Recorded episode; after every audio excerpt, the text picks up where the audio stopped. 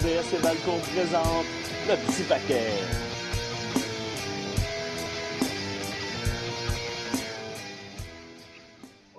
Bienvenue au petit paquet édition du 11 février, à quelques jours de la Saint-Valentin. Puis moi, à quelques jours de la Saint-Valentin, je peux pas imaginer deux personnes avec qui j'ai plus envie de passer du temps que Mathieu et Stéphane. Allô les garçons. Allô, c'est vrai qu'on fait un beau threesome de Valentin. Là. Je vais m'arranger, là. Je, je vais vous préparer des petites, euh, des petites truffes maison, là. M'allez domper ça dans vos boîtes à mal. là. Vous allez Des sentir la, la magie de l'amour.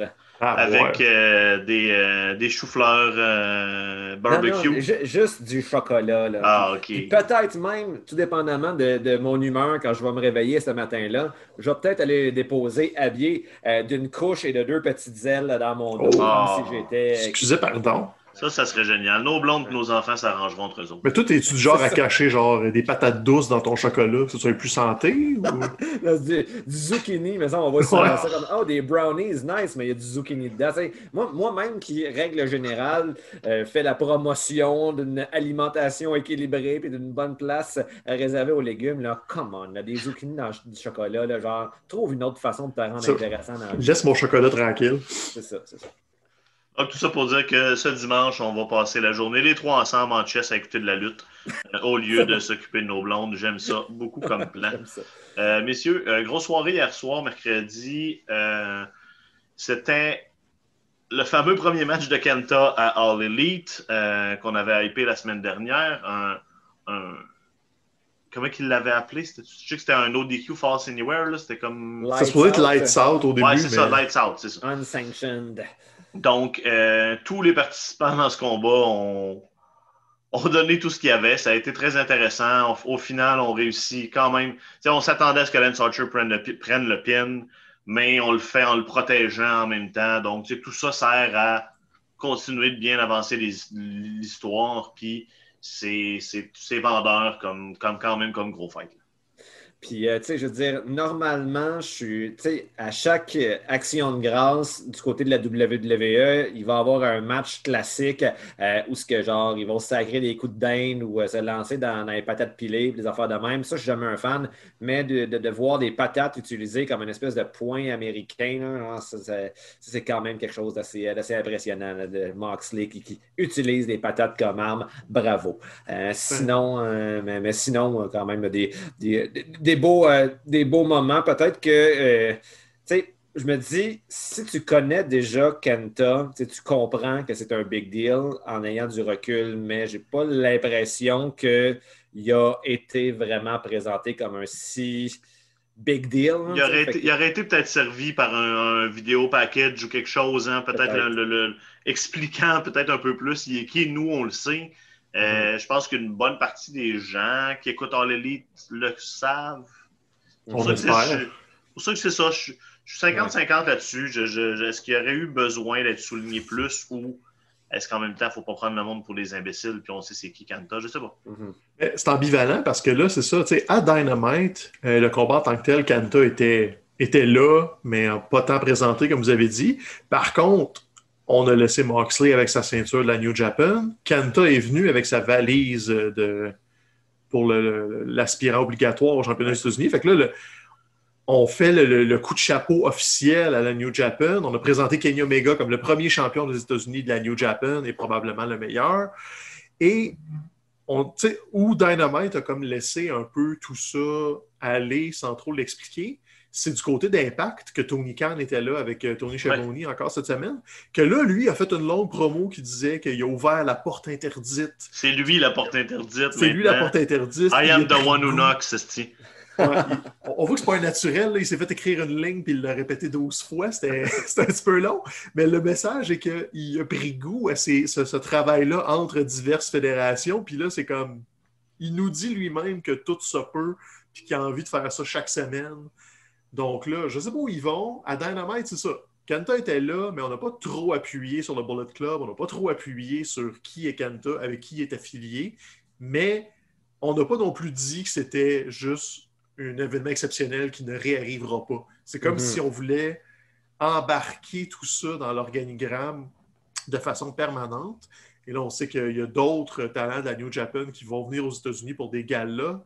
Euh, je pense notamment dans la catégorie des junior heavyweight, je pense que c'est El Fantasmo qui a un voyage de prévu puis qui a menacé de partir avec la ceinture euh, de Hiromu Takahashi. Donc, tu sais, je pense qu'ils vont jouer énormément là-dessus, que peut-être Call Elite va devenir un satellite du dojo de New Japan, puis ils vont se prêter du talent. Donc, oui, c'était. Ça manquait d'éclat. Par contre, moi, si j'écoute Dynamite religieusement chaque semaine, et c'est ça mon main event, et Kanta en fait partie, c'est sûr j'en veux plus, parce que oui, c'était un brawl, c'était un peu tout croche, mais c'était vraiment divertissant. C'était une bonne mm-hmm. demi-heure de TV avec les pauses puis je me suis pas ennuyé beaucoup. C'était vraiment. On s'est promené un peu partout. Il y a eu un peu de comédie, il y a eu des gros spots. Les histoires ont avancé. Euh, Kenny Omega est capable de brawler avec n'importe qui. On a brisé un lit en forme de cœur. Écoute, tout était divertissant dans ce combat-là. Donc, euh, c'est un win, même si ça manquait un petit peu de lustré sur le dessus. C'est sûr que. C'est sûr que, mettons, d'avoir euh, Kenta dans son premier match à AW euh, avec euh, Moxley et Lance Archer, ça, ça, ça, mettons, sa, différence de taille saute un peu aux yeux, mais en même temps, en bout de ligne, ça nous montre qu'il est capable quand même de, de, de toffer un match avec des adversaires qui sont comme clairement plus gros que lui. Donc, initialement, euh, je suis un petit peu fatigué par ça, surtout que, bon, euh, moi, je ne l'ai pas tant suivi au Japon, mais je l'ai vu surtout euh, comme Hideo Itami à NXT, mais généralement, et même à 205 Live, que je n'écoutais vraiment pas de façon religieuse, mais des fois, j'étais un coup d'œil, puis j'étais habitué à le voir se battre contre des lutteurs de petite stature comme lui. Euh, donc, tu sais, on dirait que ça, ça, l'enfonçait dans cette catégorie-là, tandis que là, ben, on, le met dans la cour des grands et ça lui donne la crédibilité. C'est la seule fois où on a écouté 205 Live, c'est après le taping de SmackDown, quand on était dans l'aréna et qu'on n'avait pas le choix. Il y avait on, on, sentait mal de partir. qui s'était battu là, cette fois-là. Comment ça existe encore en 205 Live? Je suis même pas sûr. Je sais pas, je pense, je pense que ça existe encore. Ça roule encore. Euh, je veux aussi vous, euh, parler vite, vite de, du travail de promo qui a été fait, euh, parce que ça a été fait intelligemment, justement, entre, entre Moxley et Omega. chacun, avant le main event, a eu comme un, petit segment. Puis ça fonctionne bien, je trouve, pour justement démontrer les différences entre les deux, à quel point Moxley, c'est vraiment un ass-kicker qui, qui, aime la violence pratiquement juste pour le fun. pendant ce temps-là, tu as Kenny Omega au golf ou t'as qui, qui, qui, qui, fait son big shot pendant que Calice en arrière, comme faire rentrer la balle pour lui. Puis tu sais, c'est. On, je trouve qu'on les établit bien comme étant euh, deux entités complètement différentes. Puis ça, euh, du côté de Kenny, ça fonctionne. le, parce qu'on a, ça, fait, ça faisait longtemps qu'on attendait un, un, retour du côté des méchants pour Kenny. Puis là, cette version-là de, de, de un peu de chicken shit euh, over euh, avec un gros ego euh, avec Don Callis qui tire les ficelles en arrière, ça fonctionne. Mm -hmm. Faire dire qu'il n'est pas bon au golf pour vrai. ah! J'irai pas jusque-là, mais. mais ouais. Puis ce que j'aime aussi là-dedans, c'est que tu parlais d'Omega et Moxley, mais c'est aussi tout le travail périphérique. Tu as les Good Brothers qui vont avoir une rivalité, amitié avec les Young Bucks les Good Brothers sont impliqués dans la rivalité, sont là pour euh, un peu les, bodyguards de Kenny Omega, mais pas les Young Bucks. Donc, tu t'installes déjà les, possibles failles dans le plan d'Omega et le jour où il va avoir à perdre, tu te donnes des portes d'accès à tout ça. Et ça, ça ajoute à son personnage à lui, parce qu'après ça, il peut être vraiment toutes ses affaires avec Don Carlis, mais tu n'as pas l'impression qu'il est manipulé par Don Carlis. Juste l'impression qu'il est sur un power trip puis qui en profite autant, puis il s'est réentouré de ses amis qui sont plus toxiques. Donc, tu sais, soit tu peux continuer ce chemin-là où il creuse, il creuse, il creuse, qui est méchant, puis le jour où tu veux en sortir de ça, mais ben là, il peut retrouver la lumière un peu avec ses, ses, body des box puis des élites. Donc, c'est intelligent la façon qu'ils comment ils se donnent des munitions pour faire ça. Et Moxley est le face idéal pour euh, faire rebondir tout ça là-dessus, parce que lui, il pose pas de questions, il va, il va se trouver des alliés, il va botter des culs, tu peux répéter ça d'une semaine à l'autre. Tu peux... Moxley peut manger des volets à 4 contre 1 sans mal paraître parce que ça ne fait pas de lui un aspirant faible, ça fait juste quelqu'un de lui qui est victime d'un groupe de lutteurs. Donc la, formule est bonne. Moxley, depuis un an et demi, est à peu près intouchable. Sauf que c'est ça. Ils ont, trouvé la twist avec Kenny Omega, puis ils l'ont installé tranquillement. Que là, tu sais, dans les promos, dans les introductions qui changent à chaque fois, mais là, ils vont appuyer. Ça fait 400 jours qu'il n'a pas perdu en solo. C'est la meilleure fiche en solo de l'histoire de l'Elite. Tout ça, ils l'ont fait par en dessous, dans notre face, mais sans l'appuyer. Parce que c'est vrai que Kenny perdait jamais. Kenny était dans des bonnes situations.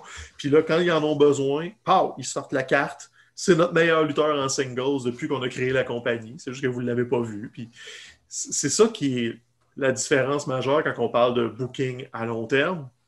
Ben c'est ça. C'est que tu désinstalles les options si tu les utilises, tant mieux. Si tu n'utilises pas, tu perds rien. Mhm. C'est ça qui est, qui est beau, c'est qu'ils perdent rien à juste s'ouvrir des chemins. Puis, souvenons-nous qu'au euh, au début de, la AW avec Dynamite, euh, on trouvait tous, on était tous un petit peu surpris du traitement réservé à Kenny Omega. Il avait vraiment pas l'air d'un main eventer, d'un lutteur qui était destiné à, devenir leur champion. il était un peu pris en, milieu de carte. On se demandait, bon, est-ce que peut-être qu'on. Euh, que, notre opinion qu'on avait de lui euh, au Japon allait mal, euh, allait mal être adaptée à la réalité nord-américaine. Mais, euh, mais donc, ça, ça montre justement qu'ils sont allés d'une façon très, très, très graduelle et on n'a jamais on s'est jamais senti obligé euh, de s'investir dans lui, comme ça a été parfois le, cas de champion, euh, de, champion qu'on sort de nos chapeaux. C'est comme ça a été le cas de Roman Reigns, notamment beaucoup dans les dernières années, peut-être moins là, mais euh, la raison pour laquelle les gens n'étaient pas capables de s'investir en lui, ben, c'est parce qu'on sentait, on, avait l'impression que les choses s'étaient faites trop vite, mais avec Kenny Omega, on n'est pas allé trop vite. Et ça, c'est une des grandes qualités le AW, un peu comme, euh, comme au Japon, ben euh, c'est l'art du slow burn. Hein. Ils ne veulent pas, euh, ils ne veulent pas sauter par-dessus les étapes. Ils prennent leur temps. Puis ben, c'est ça. On, on, en parlait tout à l'heure que c'est important de ne pas prendre les, les, gens pour des caves. Eux, ils ne prennent pas, règle générale, leur public pour des caves. Tant mieux.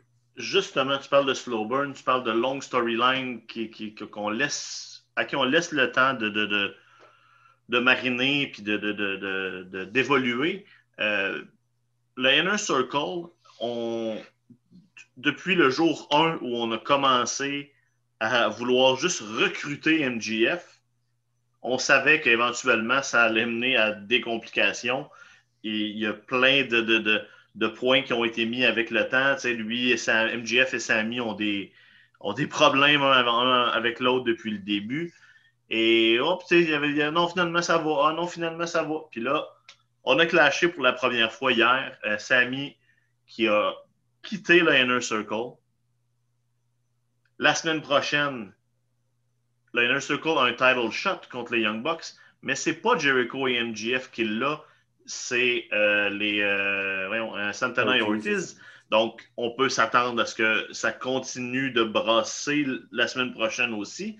Donc là, est-ce qu'on est en plein dedans? Est-ce que c'est là l'explosion du, du, Inner Circle ou encore on va trouver le moyen de, garder le groupe euh, vivant pour un bout.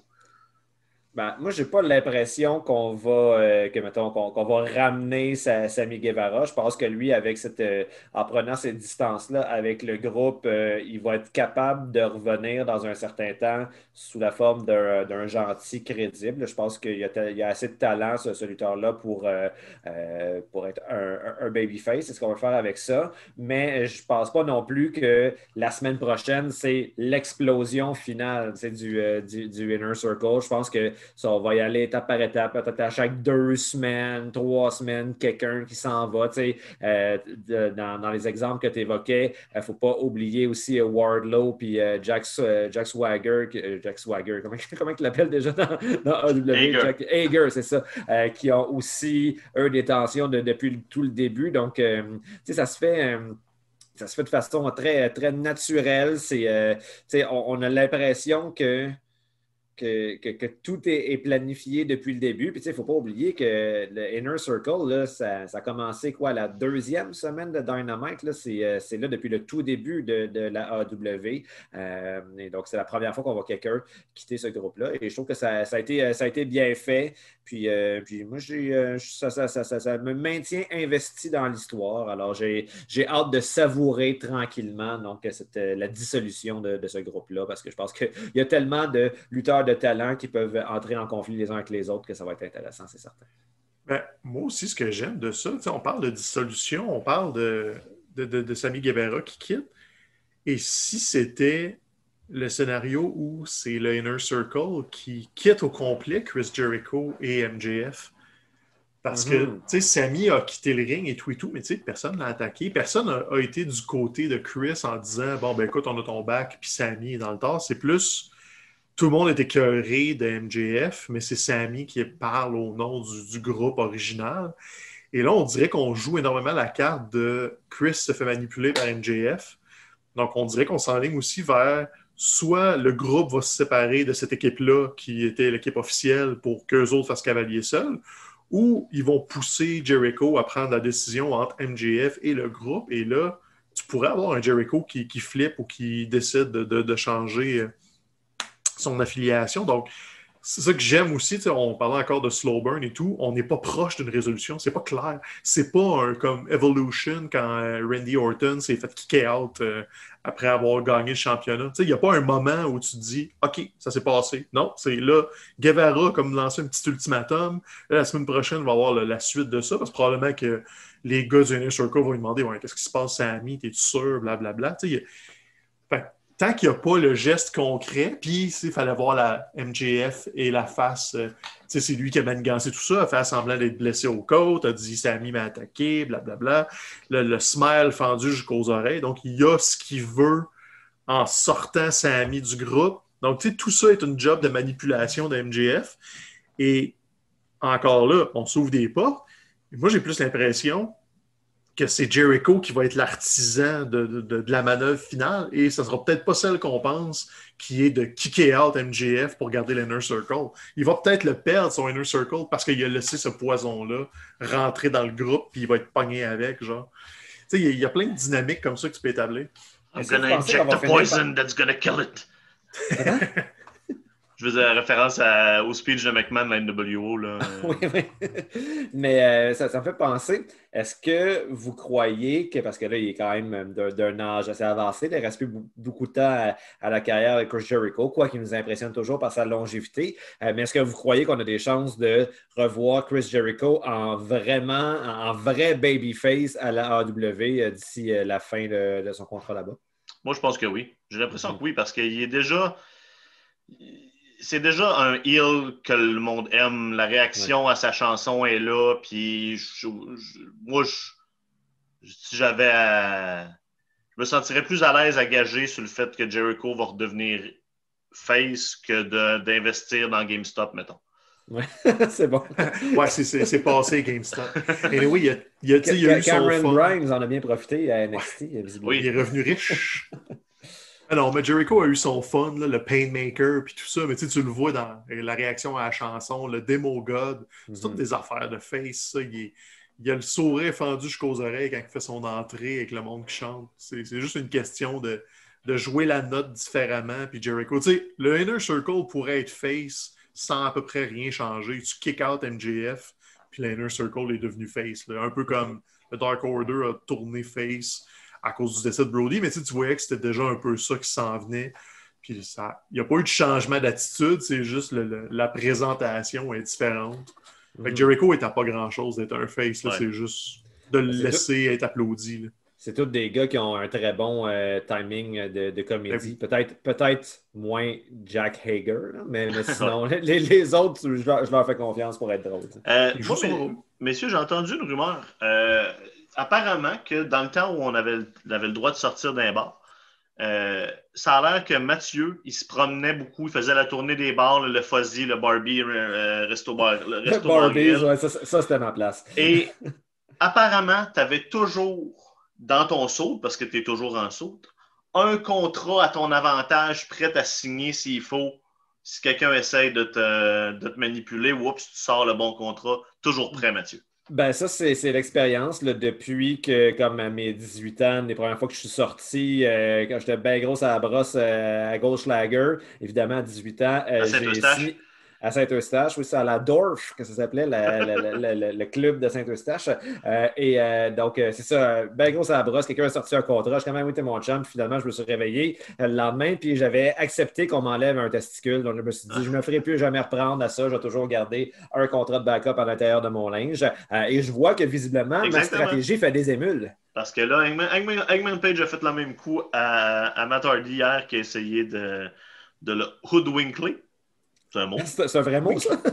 hoodwinkler. Et euh, euh, au final, oups, switch les contrats. Pratique d'avoir toujours un contrat euh, sur toi comme ça. Donc, on continue dans le fond le build-up d'Adam Page où on, on, étire ce, ce comment je dirais, cette, euh, on, l'attendait avec le Dark Order. Peut-être que ça n'arrivera pas. Euh, on continue, on dirait, à le, garder en limbo en attendant de, faire quelque chose de, plus grand avec lui, de, plus important, I guess. Ça, ça fit avec comme l'esprit du, euh, du cowboy solitaire qui est comme sur son cheval qui se promène, puis qui rencontre différentes personnes au cours de son, aventure, puis euh, il finit par se développer en tant que personnage. Moi, j'aime bien, bien ça. C'est sûr que j'aurais beaucoup apprécié le voir au sein du Dark Order euh, officiellement, mais, mais je ne suis, pas, déçu de voir ce qui se passe avec, avec Adam Page ces temps-ci. Et c'est le fun aussi de voir que il n'est pas un, imbécile heureux dans cette mhm, histoire-là. souvent dans les angles de lutte, nous, le, public, on le voit à quel point quelqu'un se fait manipuler, mais pas lui. Tandis que là, lui, il le voit aussi, puis il fait juste jouer avec Matt Hardy un peu. Donc, c'est Matt Hardy qui passe un peu pour le dindon de la face là-dedans. C'est bon pour Hangman Page, c'est bon pour la comédie aussi. Je pense que Matt Hardy n'a rien, rien, rien à prouver à personne. Donc, mhm. il peut être ce, petit euh, dindon de la farce-là pour une vedette montante, pour les deux gars aussi de Private Party. donc, de plus être un, lubrifiant pour euh, leurs histoires au lieu d'être la vedette de tout ça. Pour moi, je n'ai rien contre, même si on s'entend, c'est rien d'incroyable non plus. ça va être vite oublié, mais ça fait de la bonne petite euh, en fait, semaine, c'est le takeover de Saint-Valentin, pas de Saint-Valentin de la NXT. Parce qu'ils savent qu'ils ne seront pas capables de faire une meilleure Saint-Valentin que nous trois ensemble. c'est probablement ça qu'ils se sont dit. Ils essaient de se venger de notre excellente Saint-Valentin. et voilà, et voilà le lien. NXT TakeOver, Vengeance Day. All right. Euh, solide carte, là, pour vrai. Euh, là, on a établi euh, les finalistes euh, de la Dusty Tag Team Classic. Chez les femmes, Dakota Kai, Raquel Gonzalez contre Ember Moon puis Shotzi Blackheart. Il y a il n'y a personne de mauvais dans ce ring-là. Donc, ça risque d'être quelque chose de le fun à voir. combat le fun. Exactement. Même chose chez les gars. MSK, les, anciens Rascals, euh, qui ont été des champions PWG les dernières années, qui ont été à Impact aussi, euh, contre les Grizzled Young Veterans que, moi j'aime, euh, que j'adore. Ils sont, ils sont parmi les choses que je, préfère qui est sorti de la scène, de la scène british. Fait que C'est mhm. deux combats par équipe qui, vont être extrêmement intéressants. Ouais, puis tu sais, les, les, les, Grizzled Young, je pense que si c'était pas de la pandémie, ils étaient déjà en route vers un push le fun. Puis là, on dirait que c'est lui qui était à NXT UK. Ça a été freiné par tout ça. Euh, si vous les connaissez moins, écoute, le Zach Gibson puis James Drake, c'est comme c'est deux cerveaux sur un même corps. Ils travaillent tellement bien ensemble, ils se complètent tellement bien. T'en as un qui parle plus, t'en as un qui agit plus, mais les deux ensemble, c'est. Zach, Gibson au micro pour se faire haïr, euh, ah il est assez difficile à battre. Il y a quelque chose de, de, FTR un petit peu. C'est pas, exactement le même package, mais on sent un peu un esprit semblable. Absolument. Match de championnat euh, chez les femmes entre Yoshirai, Tony Storm, Mercedes Martinez. Encore là, ça, ça risque d'être euh, d'être euh, assez, assez intéressant comme combat. Chez les hommes, Finn Balor et Dunn, c'est aussi quelque chose qu'on attendait depuis longtemps. Ah oui, c'est, je veux dire, euh, moi j'ai encore en tête, quand, quand, je repense euh, dans, mettons, au top 5 des meilleurs matchs de lutte que j'ai vus depuis que je me suis réintéressé à la lutte professionnelle. Il y a de cela 6-7 ans à peu près. Je garde en tête Pete Dunne contre Tyler Bate dans, un, euh, dans un NXT TakeOver. Il m'avait tellement impressionné, euh, ces deux lutteurs-là, que maintenant, à chaque fois que j'ai l'occasion de voir Pete en action, je suis toujours excité. On avait eu la chance aussi de le voir contre, contre Walter à Brooklyn il y a de cela deux ans, juste, avant WrestleMania. Euh, donc euh, là, euh, j'ai l'impression que lui puis, Finn Balor, c'est deux lutteurs justement à peu près qui ont un physique assez, assez semblable, surtout depuis que Pete Dunne est devenu vegan puis est devenu comme cut. Il n'y a plus, a plus un seul gramme de graisse sur, sur ce gars-là. Même chip que moi. Mais, exactement, un, un trendsetter, François Côté.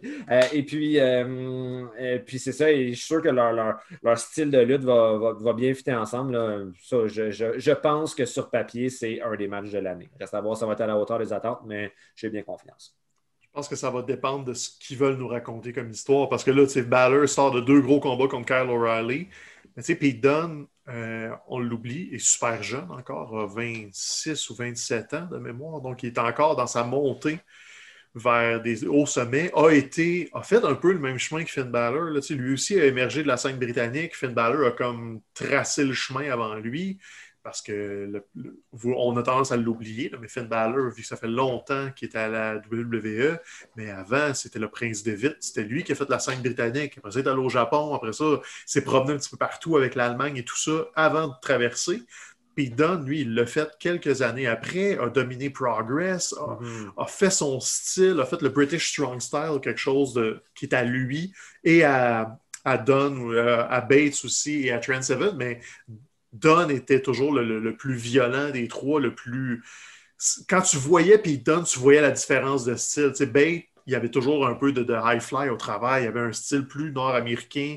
Un style de gentleman, si on veut. Lui, puis Don, c'est vraiment plus le, le, brawler, le, le, petit, le, petit Chris de la rue là, qui, qui, est baveux. si vous aviez eu la chance de le voir à Montréal quand il est venu au Unity, à l'IWS, c'était ça. C'était je vais me promener dans le bar puis je vais taper un peu sur tout le monde. Là, il amène cet esprit-là en étant un des gros méchants d'NXT depuis une couple de mois avec euh, le clan de, de Pat McAfee. Mm-hmm. Ça fait mal un peu que McAfee soit plus là pour parler à sa place parce que les promos, ça n'a jamais été sa force. Et en termes de lutte, lutte, là, tu as un gros, gros, gros showcase. Et en plus, bon, tu as Edge qui est venu saupoudrer un petit peu de mystère autour. Je vais surveiller le gagnant, je l'attends dans le détour. On s'entend que non?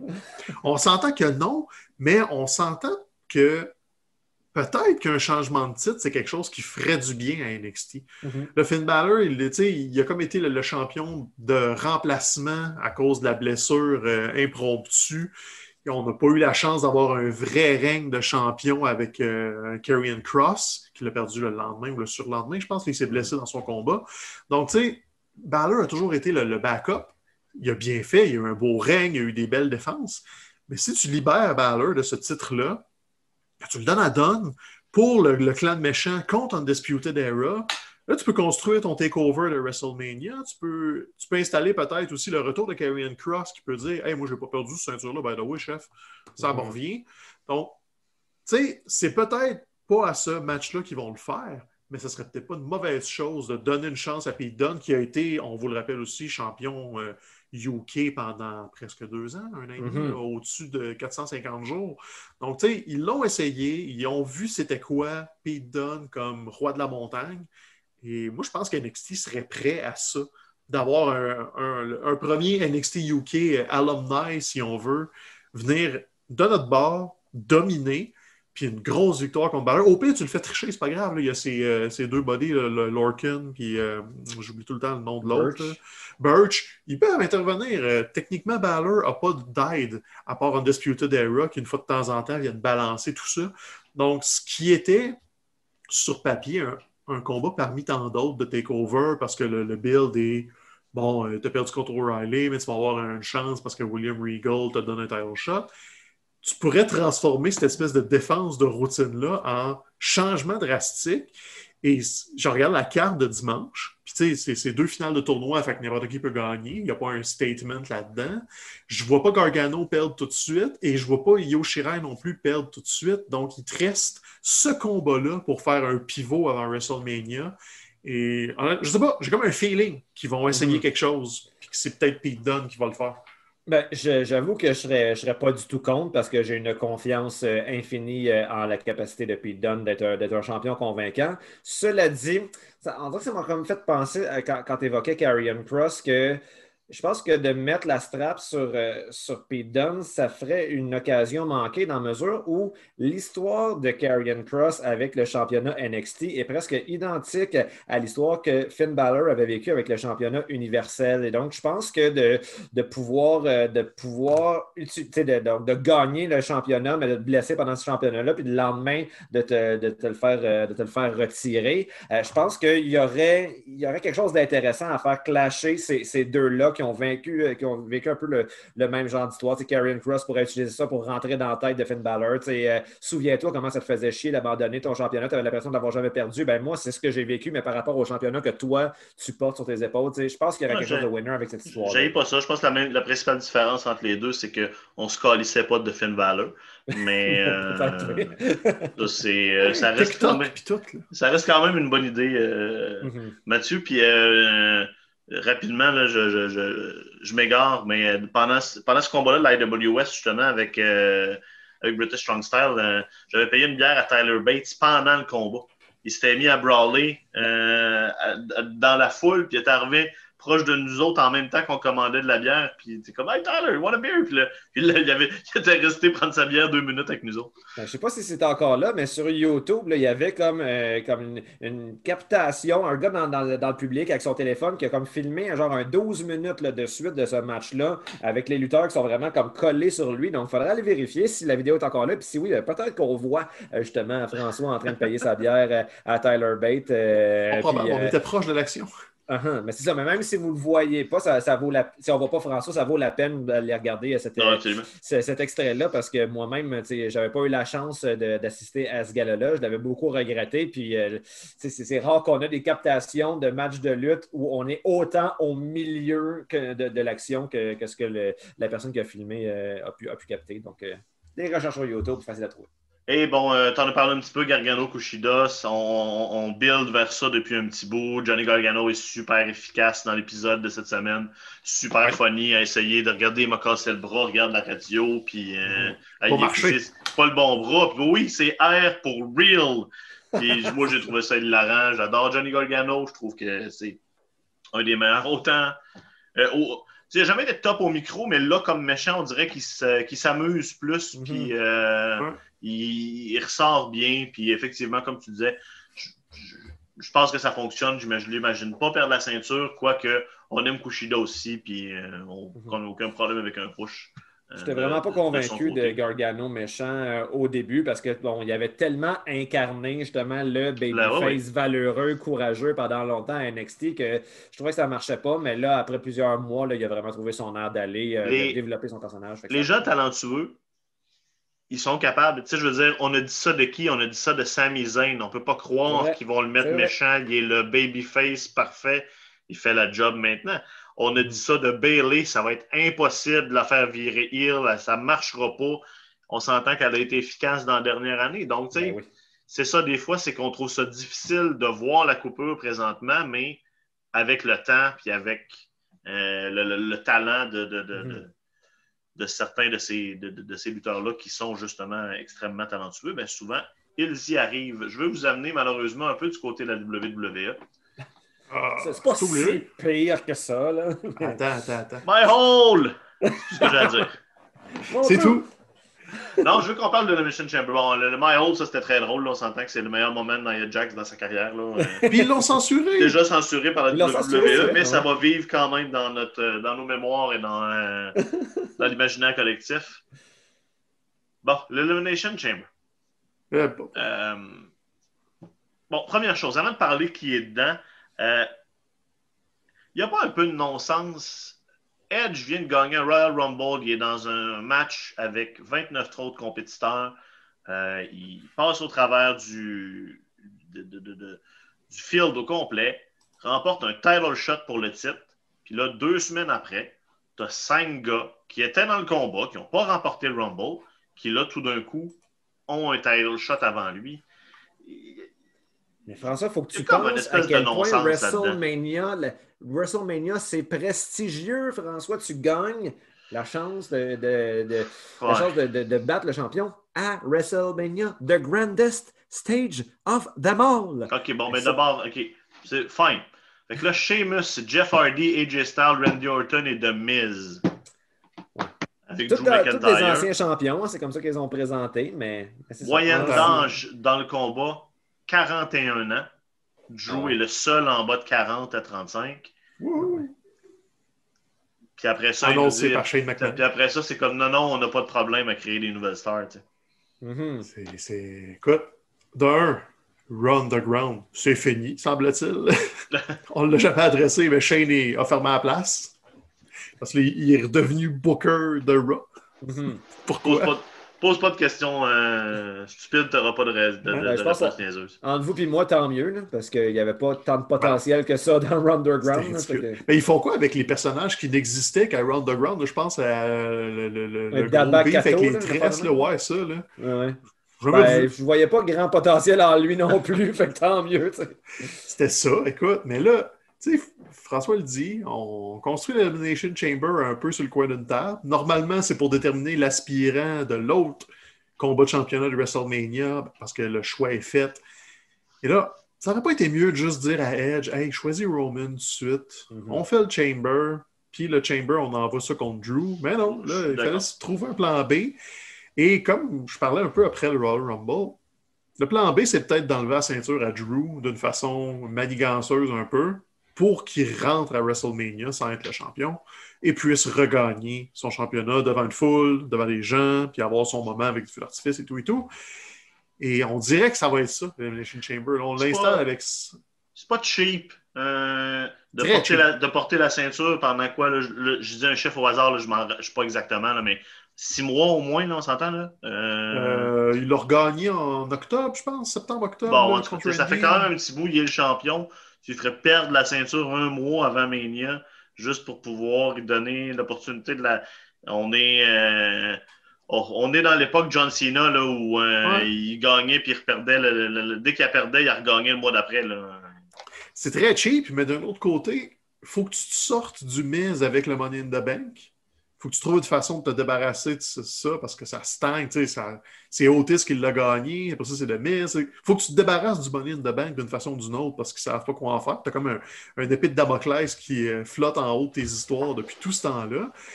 Tu as aussi la- l'absence de, de, de vrais adversaires. Drew a personne. tu sais. Peu importe qui tu y mets d'impact à WrestleMania, tu ne vois pas Drew perdre un contre un. Ouais, faut que tu fasses ramenez un- Goldberg, voir, vous allez voir, ça- Oui, c'est ça. la deuxième chance, ça va être la bonne. On est rendu là, au final, ça va finir, ça va finir par, Randy Orton, à moins qu'on garde Ah. Orton pour The Fiend à Mania. Ouais, je pense que The Ouais, Fiend va revenir d'ici Mania, puis euh, il va Ah, je verrais un Sheamus gagner avec l'aide du Miz ou quelqu'un gagne puis le Miz cash in après. Il y a une façon de faire un fuck avec. Ou Drew gagne puis le Miz cash in puis part avec le titre. Tu peux juste protéger Drew d'un bout à l'autre.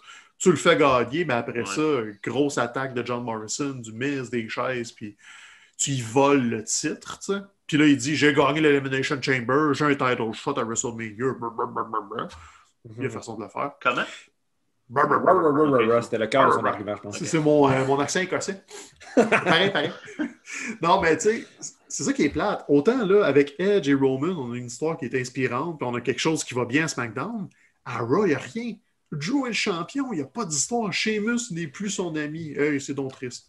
Puis, puis justement, moi, je, m'attendais tellement à ce que ce soit les lutteurs de SmackDown qui héritent du match masculin de Elimination Chamber parce qu'il y aurait eu quelque chose d'intéressant euh, à, faire avec ça. Sais, mettons, d'avoir. euh, t'as- t'as t'as- t'as Roman, t'as euh, KO. visiblement, leur histoire n'est pas terminée parce qu'il est revenu vendredi dernier, mais il est revenu un peu en espèce de pseudo-soutien à Christian. Tu mets, à Edge. Tu mets Edge, tu mets Christian dans Chamber, puis là, tu as Cesaro qui est sur un streak, où tu mets Daniel Bryan, Nakamura. Il y, aurait eu plein de lutteurs là, vraiment plus intéressants à SmackDown pour faire un, match mémorable. Euh, donc, ça, ça m'a quand même beaucoup surpris qu'on euh, on l'attribue à, Raw, à moins qu'il y ait euh, un. Est-ce que là, il va y avoir un match féminin dans, la chambre? Est-ce qu'ils vont faire comme deux matchs masculins, un match féminin? Je suis retourné voir dans les vieilles éditions. Il n'y a jamais eu plus que deux matchs de Chamber dans, dans Ouais, un, si un on gala font- qui porte ce Là, prés- nom-là. Présentement, on n'a pas encore d'annoncé chez les femmes, mais Ashka est annoncé pour défendre la ceinture de Raw contre Lacey Evans. Parlons-en.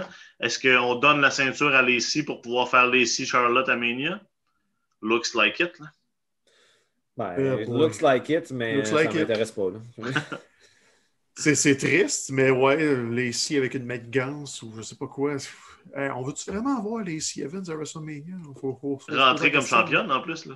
Euh, Elle n'a jamais aussi- été hein, championne, je pense. non, je pense qu'elle a rien touché encore. Euh, sur, la- sur cette carte-là, par exemple, il y a aussi d'annoncer Bobby Lashley contre Keith Lee, Matt Riddle. Ça, c'est quelque chose pour la ceinture US. Ça, c'est quelque chose sur laquelle euh, je pourrais, euh, je pourrais m'intéresser assez facilement, je pense. Ben oui, c'est ça. Euh, c'est c'est clair, c'est pas un match qui souffre d'être euh, une éternelle redite. J'ai vraiment l'impression, en regardant ce match-là, de, de me faire offrir quelque chose de, de, de frais. là. Ça sort tout juste du four et j'ai vraiment envie de plonger mes dents dedans, comme Faut- des bonnes ailes de poulet Buffalo. Ah, comme Euh, contraire. non, j'ai dit aile de poulet, je veux dire aile de chou-fleur, je me suis je me suis moi-même au nez. Tu vu même dans ton subconscient, tu sais que c'est de la merde.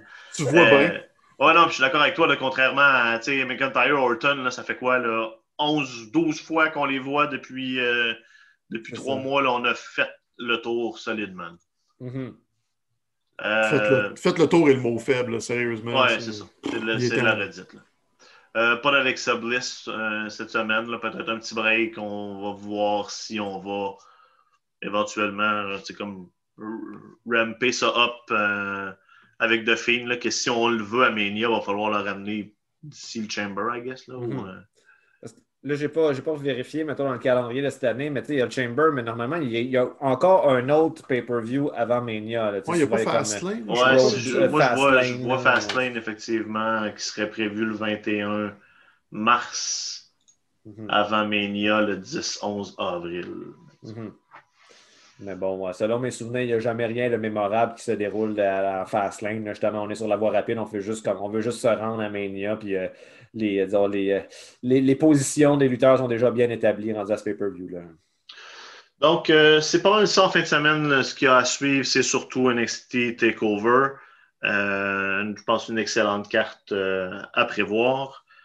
Mathieu, culture, Ben, qu'est-ce qui se passe je- ce temps-ci? Je n'ai pas encore eu euh, l'occasion euh, cette semaine de regarder mon, euh, mon film Côté 1. Euh, ça, ça viendra probablement euh, ce soir. Ben Euh, mais euh, sinon, je compense avec un peu de lecture. Euh, bon, comme c'était le cas lors des dernières années, euh, je m'occupe euh, notamment du, euh, du prix littéraire des collégiens, euh, bon, cégep euh, où je travaille. Euh, et là, euh, bon, la, la- la rencontre avec les étudiants est, est dans vrai 15 minutes là, à la fin du podcast. Je l'avoue en toute je n'ai pas encore terminé le roman, mais ce n'est pas parce que ça ne m'intéresse pas. Je le trouve très bon. C'est euh, le roman Le Mammouth de Pierre Sanson, un roman qui avait été publié l'année dernière, si je ne m'abuse, euh, où il y a peut-être deux ans, et il avait été nominé pour euh, le Grand Prix du livre de Montréal. Euh, un prix qui avait été remporté par Martine Delvaux, finalement, avec le Boys Club. C'est un, roman bon, qui euh, un peu un roman historique. Ça se passe dans les années 1930 à Montréal, mais vraiment, tu sais, comme sur le plateau Mont-Royal, la rue Saint-Dominique, la rue Saint-Laurent, un- un milieu très, très, très euh, immigrant. On est beaucoup chez les Ukrainiens, chez les Juifs. Euh, et initialement, quand j'ai commencé la lecture de ce roman-là, mettons les, les 50-60 premières pages, je trouvais ça, euh, je dirais pas imbuvable, mais très difficile à Ok. lire. euh, C'est souvent juste des longues descriptions auxquelles le personnage se rend du point A au point B et voici systématiquement tous les commerces qu'il croise et le nom de tous les propriétaires de tous les commerces. À un moment donné, tu fais comme OK, niaise-moi pas. Là. Mais sauf qu'à un moment donné, tu finis par, tu finis par embarquer et euh, force est d'admettre que maintenant, le rendu aux trois quarts du roman environ, je suis à 100% plongé euh, dans l'histoire de Nikita Zimchuk. C'est ça, c'est comme un, c'est un roman social tu sais, qui tire de l'oubli un kidam qui, en déclenchant malgré lui une émeute, euh, est passé bien près de devenir le porte-étendard d'une révolution autrement moins tranquille que celle que le Québec a connue. Effectivement, euh, très bon roman, Mathieu. On dirait François Cégep. Pourquoi c'est moi qui fais les minutes culturelles à la fin, François? Comme ton éloquence euh, Hein? de- de- de- dépasse, euh, dépasse infiniment la mienne. Donc, je pense que tu viens de te, te magasiner un nouveau mandat pour la semaine prochaine. eh boy, Maudit qui est futé. pratique d'avoir un ordinateur en avant Oui, donc, euh, le voilà, le mammouth de Pierre Sanson, c'est euh, c'est pas le roman le plus accessible, mais si on est prêt à lui donner sa chance, euh, je crois bien que ça vaut la peine. La semaine. Stéphane, as-tu quelque chose à rajouter? oui, Ah, moi, je suis pas aussi culturé. Euh, Je, je regarde euh, des, des flirts à l'aveugle avec ma blonde sur Canal que- OK. Bon. Hey, mais honnêtement, c'est le festival du malaise de je veux voir ça dans ma TV. Parce qu'ils ont l'option de dire non à leur date. Puis là, tu vois juste des faces déconfites de Ah, ça n'a pas marché. Maudit c'est bon. Moi, j'avoue, j'aime beaucoup voir des, des, des malaises qui sont stagés, là, comme dans The Ouais. Office, d'affaires de même. Mais des vrais malaises du genre, j'ai quand même de la misère. Ça, ça me rend, ça me rend assez inconfortable, mais pas Ça un rend mal à inconfortable l'aise? agréable. C'est ça, ça me rend mal à l'aise, justement. Mais peut-être que, que je me prêterai à l'exercice. Comment tu appelles ça? Flirt, flirt à l'aveugle? Flirt à l'aveugle. Puis en plus, c'est sur un réseau de belles. là. Je suis Ouais. très, Ah. très, très convergent. Ben, c'est ça qu'on fait dimanche, les boys. À la place d'écouter de la lutte, on écoutera ça les trois ensemble en va sur le divan. On se flirtera avec. On, fermera nos caméras sur Zoom, juste le son, puis là, on, se, on se susurre des mots doux hein, mm. donc, dans, dans, le micro. Sounds like a plan. Euh, c'est tout pour cette semaine. Merci tout le monde d'avoir été là. Euh, merci les garçons. Euh, NXT Takeover dimanche, puis euh, on se reparle de tout ça la semaine prochaine à une autre édition du Petit Paquet. Ciao tout le monde!